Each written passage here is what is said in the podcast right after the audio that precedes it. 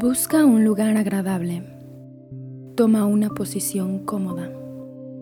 Respira profundamente. Relaja tu cuerpo. Concéntrate porque estás a punto de entrar en sesión.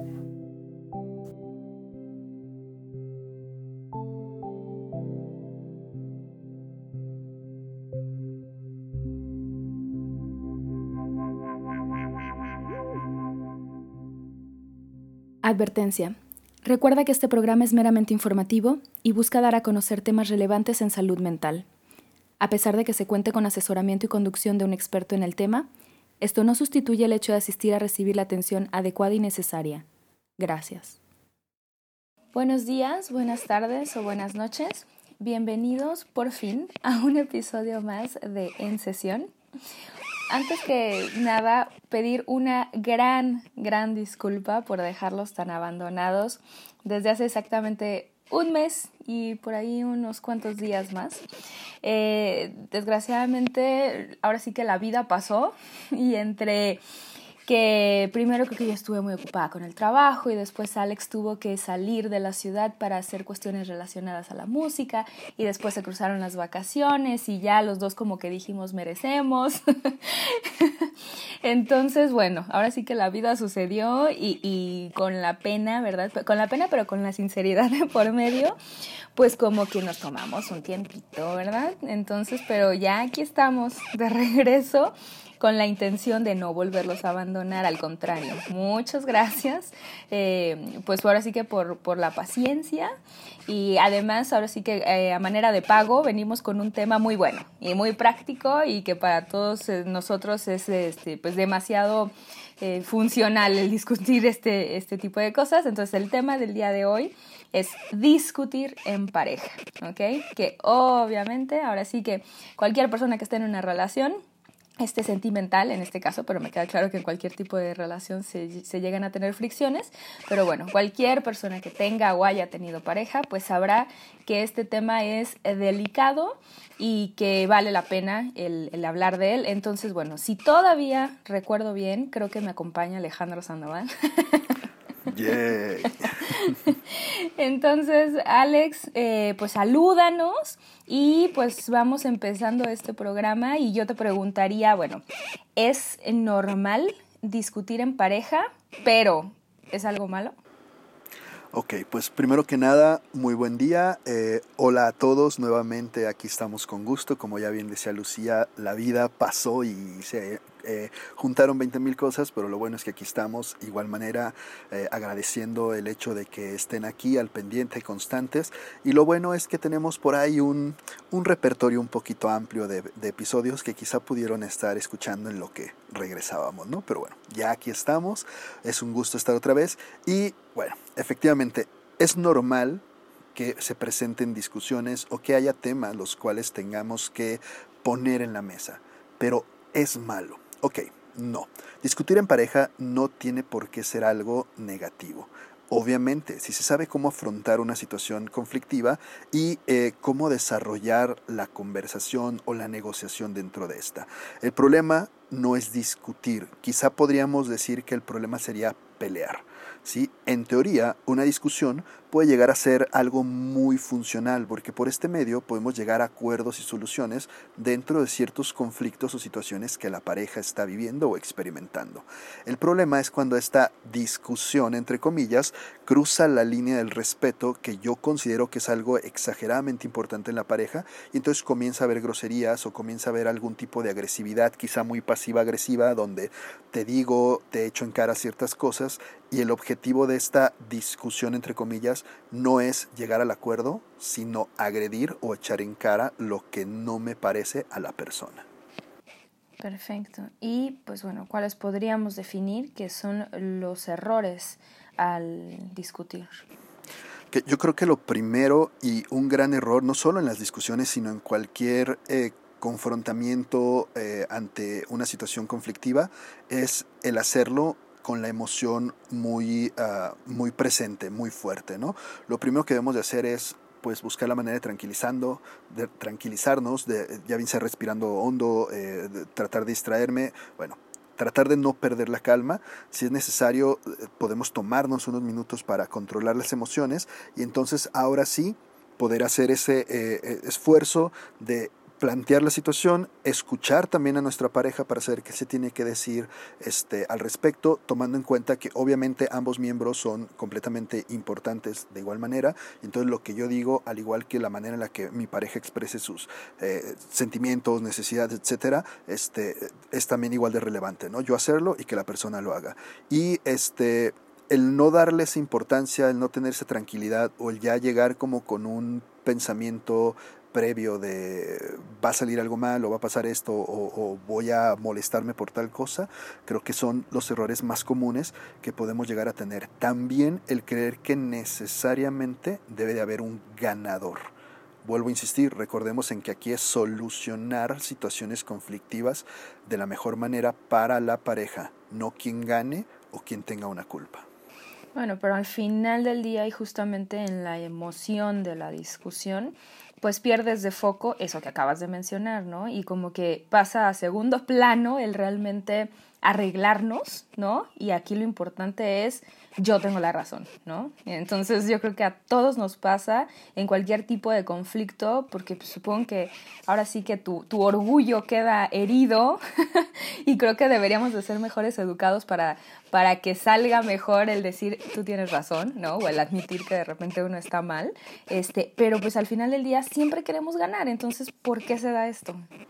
Pues es tan simple porque esto, el ganar representaría que nuestros términos y condiciones son los que se van a tomar en cuenta o los que se van a realizar, ¿no? Y pues quién no quiere que las cosas sean a su modo o de la manera que más se me facilita. Además, muy pocas veces aprendemos, como bien decías, a aceptar o lidiar con los errores o la derrota, ¿no? El decir, ok, si esa perspectiva no la había tomado en cuenta y tienes razón, es mejor esta opción, o si yo me equivoqué y entonces vamos a mejorarlo. Normalmente eso nosotros lo interpretamos o nos representa como debilidad o derrota, ¿no? O sea, como el no tengo la capacidad de y entonces no queremos experimentar esa, esa situación. Entonces, tenemos que ser muy honestos y tener muy en claro si nuestra intención ante una discusión es ganar a toda costa y no el negociar, entonces la discusión no es por el interés de la pareja, sino por yo satisfacer una necesidad o querer imponer algo que yo quiero que se haga en la pareja. Totalmente, sí, la verdad es de que sí hace falta pues como mayor educación en la humildad y justamente identificar, a ver, estoy peleando para ganar o estoy, bueno, estoy discutiendo para ganar o estoy discutiendo para arreglarme, ¿no? Entonces, y además, justamente cualquier discusión, pues en realidad es una oportunidad de crecimiento, ¿no? Entonces, ¿cómo podemos utilizar nuestras discusiones para crecer tanto dentro de la pareja como de forma individual? Sí, de hecho, esto es muy cierto. Eh, creo que toda discusión tiene el potencial de ayudarnos a crecer, tanto como persona, como comprender ciertas situaciones eh, personales y de pareja. Tenemos que, eh, aquí quizá podríamos retomar un punto muy importante que es, bueno, ¿cuál es mi visión o mi objetivo con mi pareja? Si yo veo a mi pareja como una competencia, como alguien con quien necesito estar constantemente peleando para demostrar quién es mejor, va a haber muchísimas cosas que se van a complicar. Pero si yo veo en mi pareja una persona, un compañero, un aliado con quien puedo crecer, definitivamente estas discusiones van a ayudarnos a crecer, a fortalecer, a ir identificando todos esos pequeños espacios que pudiéramos eh, tener ahí sueltos, despreocupados, afianzarlos de una mejor manera y entonces tener una relación muy fija, muy fuerte, muy... Eh, ahora sí que con una comunicación que nos ayude a que no existan esos espacios, esos huecos por donde pudiera haber cualquier situación conflictiva, ¿no? Entonces, definitivamente sabiendo dirigir y conducir una discusión en pareja de la manera adecuada, esto solamente va a terminar en progreso para la pareja y en aprendizaje individual y de pareja. Totalmente. Pero al mismo tiempo te preguntaría, ¿con qué frecuencia podríamos decir que está bien el discutir? Pues habrá que identificar qué cosa es este, significativa para, para, para, discutir, ¿no?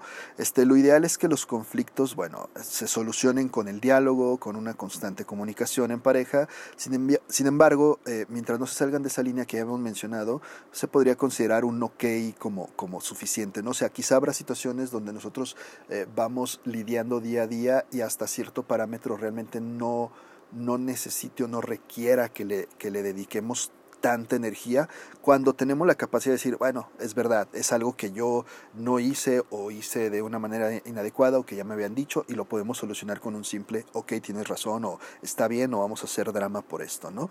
Este, eh, Obviamente, entre menos desacuerdos, mejor va a ser, pero también tenemos que saber que muchos de los desacuerdos se presentan por la novedad de la convivencia. Es obvio que con el tiempo deberían ir desapareciendo. Si con el tiempo aparecen más, entonces algo no está funcionando dentro de la dinámica de pareja. Claro, y de hecho esta parte que mencionas de que las, las reuniones, perdón, las, las, discusiones tienen que ser significativas, ¿no? Eh, pues creo que es, es, un punto clave, ¿no? Porque al menos yo considero que parte del discutir con, con, tu pareja, pues se trata de elegir batallas, ¿no? O sea, sobre qué sí vamos a abrir una discusión, esto es importante, esto se tiene que eh, hablar más a fondo y, y sí tomar ese riesgo de que a lo mejor los ánimos se calienten, o sea, todo esto, ¿no? Todo este proceso y pues sobre alguna cosa que dices, para mí ni siquiera es tan importante.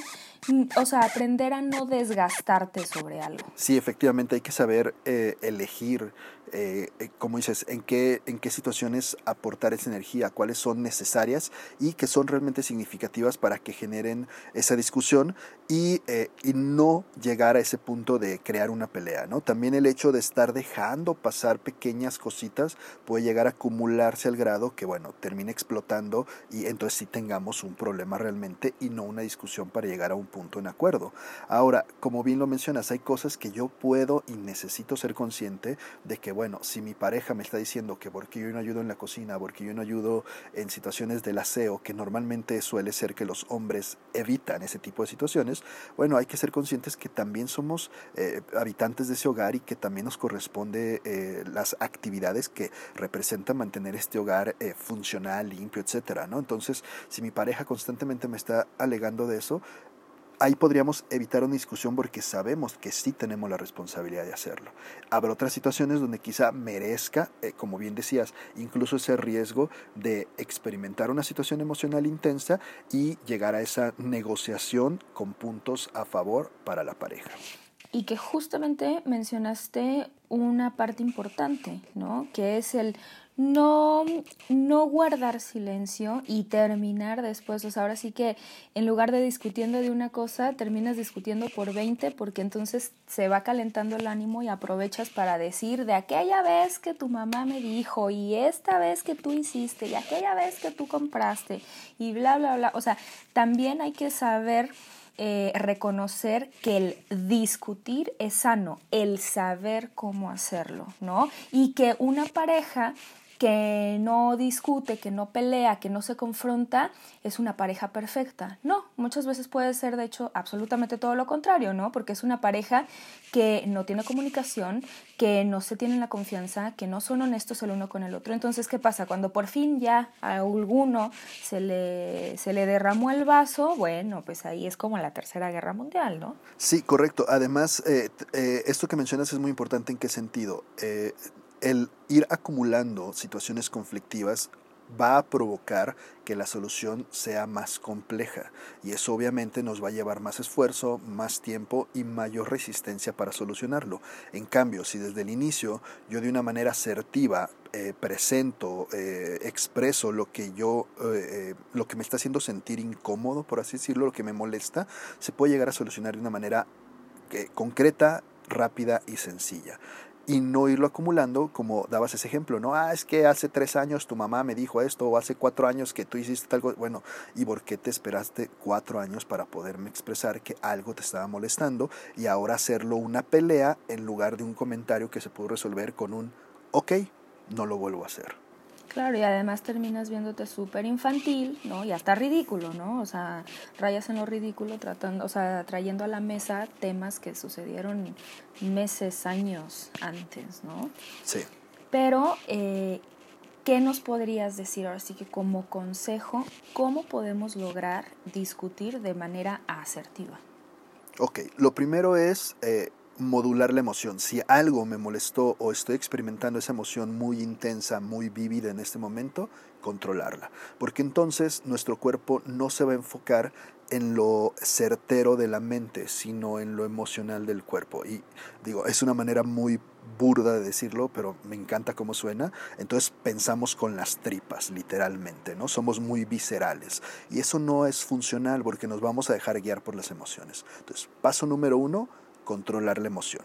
Número dos, tenemos que tener muy en claro cuál es el punto u objetivo que yo quiero eh, tratar o aclarar. Porque si llego y empiezo a papalotear, empiezo a dar vuelta por 20.000 situaciones, la situación no va a avanzar o no va a tener eh, un punto a donde llegar. Entonces, si yo llego y puntúo directamente esta situación es el problema, ok, entonces ya sabemos a qué nos vamos a dirigir. Ahora, una vez que yo ya sé cuál es el conflicto, tengo que pensar en las alternativas. O sea, no nada más llego y me quejo, sino también sugiero o busco las opciones de qué puede solucionar la situación. Oye, esto no me gusta. ¿Y qué hacemos? Pues no sé, es tu problema. No, eso no soluciona nada. Entonces, oye, esto no me gusta y yo sugeriría esto, esto o esto para que ya no siga siendo una molestia, ¿no? Entonces tenemos que buscar alternativas. Y dentro de estas alternativas es muy bueno que consideremos un parámetro de flexibilidad. ¿Qué significa esto? Bueno, es obvio que yo voy a pensar en soluciones que a mí me convengan, pero también tengo que tomar en cuenta a mi pareja. Insisto, si yo no veo a mi pareja como una competencia, es obvio que yo también quiero que ella esté bien. Entonces tengo que pensar en lo que a ambos nos pudiera llegar a ser funcional. Entonces tengo que tener esa flexibilidad de yo propongo esto y hasta qué grado estoy dispuesto a que esa propuesta se modifique para que nos funcione a los dos. Pensar, como ya lo había dicho, en las necesidades mutuas y no solamente en lo que yo quiero o necesito. Al final es para que ambos podamos crecer, avanzar y convivir de una manera adecuada y tranquila. Si de pronto somos personas que eh, nuestro tono de voz o la manera en la que llegamos a decir las cosas se comienza a incrementar con las emociones, tenemos que ser muy conscientes de mantener un tono y un ritmo tranquilo, pasivo. ¿En qué sentido? en que no necesito que suene como, ah, sí, no, me van a comer el mandado, pero tampoco que empiece a gritar, que empiece a, tener un tono muy, eh, pues literalmente agresivo, directo, para que la conversación no parezca un regaño ¿no? o un reclamo. Y bueno, si las emociones se comienzan a, a, volver a revivir, si comienzan a surgir, entonces es importante poder decir pause, tiempo fuera, necesitamos despejarnos porque esto ya no está funcionando como conversación, sino se está transformando en una pelea y no necesitamos que se transforme en una pelea cuando se puede solucionar de una manera tranquila, ¿no? Entonces, esto, todos estos pasos creo que son muy, muy importantes para tener una comunicación asertiva, adecuada y que esta discusión llegue a un término favorable para ambas partes y no se transforme en una pelea. De hecho, esto que mencionas del tiempo afuera es interesante porque te puedo decir que eh, personalmente con alguna pareja me ha pasado justo eso de que de repente eh, yo siento la necesidad de decir, ¿sabes qué? hasta que hay que dejarla porque si no se va a subir de, de, nivel y al rato, mañana, después lo, lo, lo hablamos, ¿no? Y la persona es como, no, hay que discutirlo ahorita, ¿no? Entonces de repente como que esas eh, formas diferentes de querer arreglar las cosas, incluso pueden traer más problemas. Entonces, ¿cómo puedes afrontar, ¿no? O cómo puedes solucionar este tipo de diferencias cuando una de las partes prefiere decir, ¿sabes qué? Ahora sí que hay que, hay que bajar la intensidad y mejor después hablamos, y la otra es, no, el problema se está discutiendo ahorita, entonces hay que terminar de discutirlo. Creo que aquí, bueno, podemos hablar de dos cosas. Número uno es eh, la importancia de identificar los esquemas que nos pueden o no ser funcionales en nuestra vida. ¿En qué sentido? Nosotros socialmente, familiarmente, religiosamente, vamos aprendiendo eh, premisas afirmativas y las vamos tomando como ciertas. Habrá, un, habrá personas que digan, es que no se pueden ir a la cama enojados porque entonces la discusión se tiene que aclarar en ese momento, si no ya nunca se va a aclarar. Esa creencia nos puede hacer tomar esa postura de no, lo tenemos que aclarar ahorita sí o sí. Pero entonces eso puede llegar a ser eh, contraproducente, efectivamente, porque si llega el momento en el que la situación explota, no vamos a solucionar nada, simplemente vamos a discutir, a pelear y no vamos a llegar a un acuerdo. Entonces, uno es tratar de ubicar esos eh, esquemas que nos pueden ser o no funcionales y adaptarlos a los resultados, no a las creencias populares con las que yo he crecido. Número dos, Aquí la importancia de algo que hemos repetido y que no nos cansaremos de decir, la comunicación en pareja. Así como yo puedo llegar y decirle qué comida te gusta, qué color te gusta para conocerla, e incluso lo hemos dicho, eh, hablando en temas eh, de la sexualidad, también se vale preguntar qué te gusta, qué quieres, qué no. Bueno, también en la vida cotidiana, oye, cuando tú te molestas, qué necesito hacer o cuál es la manera correcta de procesar contigo. ¿Y qué significa esto? Ok, si tú te enojas, si Lucía sé que se enoja, y si yo quiero acercarme en el momento exacto en que se enoja a solucionarlo, y Lucía se va a sentir abrumada, entonces no funciona que yo me acerque, por más que yo crea con mi constructo social de que lo mejor es llegar y hacerla sentir que estoy ahí con ella. Entonces, si yo veo que a Lucía no le funciona, entonces no lo hago rompo ese esquema, busco los parámetros con resultados positivos que me sean funcionales con mi pareja actual. Y entonces ella me dice a mí, cuando yo me enoje, dame media hora, se me pasa el coraje y capaz que ya está, se me pasó y ya lo solucionamos bien fácil. Ok, entonces estás enojada, sí, con permiso, me retiro ese tiempo, dejo que se le pase y entonces ya me puedo acercar. Esto cómo se consigue no es, ah, es que si te ama se da cuenta, ah, es que se tiene que saber, no leemos mentes, no adivinamos, nadie venimos con un manual, entonces tenemos que preguntar. Pero aquí agarramos un tercer punto muy relevante, que es, si mi pareja no se conoce, no me va a poder dar esos tips, no me va a poder dar esas claves que sean funcionales. Entonces tenemos que ser muy conscientes de cómo reaccionamos ante ciertas situaciones para poder decir, esto sí, esto no, esto me es funcional y de esta manera podemos llegar a solucionarlo, ¿no? Totalmente. Pues yo creo que la clave es esa, o sea, ir conociendo a tu pareja. Y entonces, volviendo a la raíz de todo, ¿no? Si lo que te importa es el solucionar las cosas, bueno, respeta lo que tu pareja te dice, ¿no? Si él, ella necesitan retirarse, eh, darle una vuelta al parque, lo que sea, para después este, volver y, y solucionar, adelante, ¿no? Escúchalo. Si lo que te importa es ganar, bueno, pues mejor termínense de agarrar del chongo y a ver qué pasa. Sí, de hecho yo, por ejemplo, alguna vez en consulta ponía a perspectiva la situación con, con una con una pareja, ¿no? Eh, se veían prácticamente cada fin de semana por situaciones laborales y muchas veces discutían por cosas como, ah, es que yo quería hacer esto, ah, es que yo quería tal lado.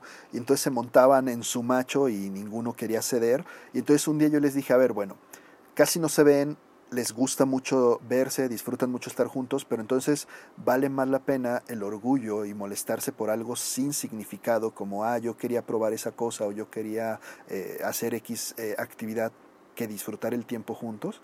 Y entonces de pronto sí fue así como, ah, de veras, o sea, estamos desperdiciando el, desperdiciando el poco tiempo que tenemos por situaciones que no valen la pena o que pueden ser como orgullo o ego que, que, fácilmente podemos deshacernos de él, ¿no?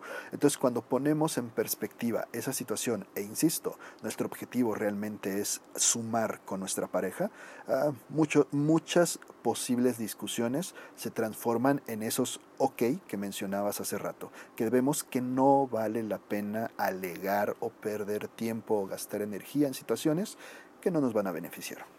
Totalmente. Alex, pues muchísimas gracias por, por, un programa más y pues ahora sí que muchas gracias a, a, los que llegaron hasta el final del programa. Creo que la clave yo terminaré cerrando diciendo que no hay que tener miedo al discutir, discutir es sano pero discutir con el propósito de arreglar, de solucionar. Y no hay que tener miedo al decir tienes la razón, ahora sí que repitan conmigo, ¿no? Tienes la razón. y, y también a decir, bueno, yo estoy equivocado, sé que es difícil, para todos es difícil. Obviamente nadie quiere salir como un este, perdedor, por ponerle algún adjetivo, pero la cuestión no es justamente lo contrario, ¿no? Muchas veces admitiendo que e, el error propio es como se crece y cómo se trasciende y cómo se arregla y se soluciona. Entonces, pues muchas gracias Alex y finalmente les recuerdo nuestras redes sociales para que nos sigan y eh, nuestro Facebook es en sesión PSIC de psicología y Alejandro lo pueden encontrar como psicólogo Alejandro Sandoval, ¿ok? Para cualquier eh, consulta, siéntanse con la libertad de buscarlo y bueno, ahora sí que prometemos que nos escuchen el siguiente, el siguiente lunes, ¿ok? Que estén muy bien y hasta luego. Esperamos que este ejercicio te hubiera resultado de utilidad, preparándote para llevar una mejor semana. La siguiente sesión está programada para el próximo lunes a través de Spotify. Hasta luego.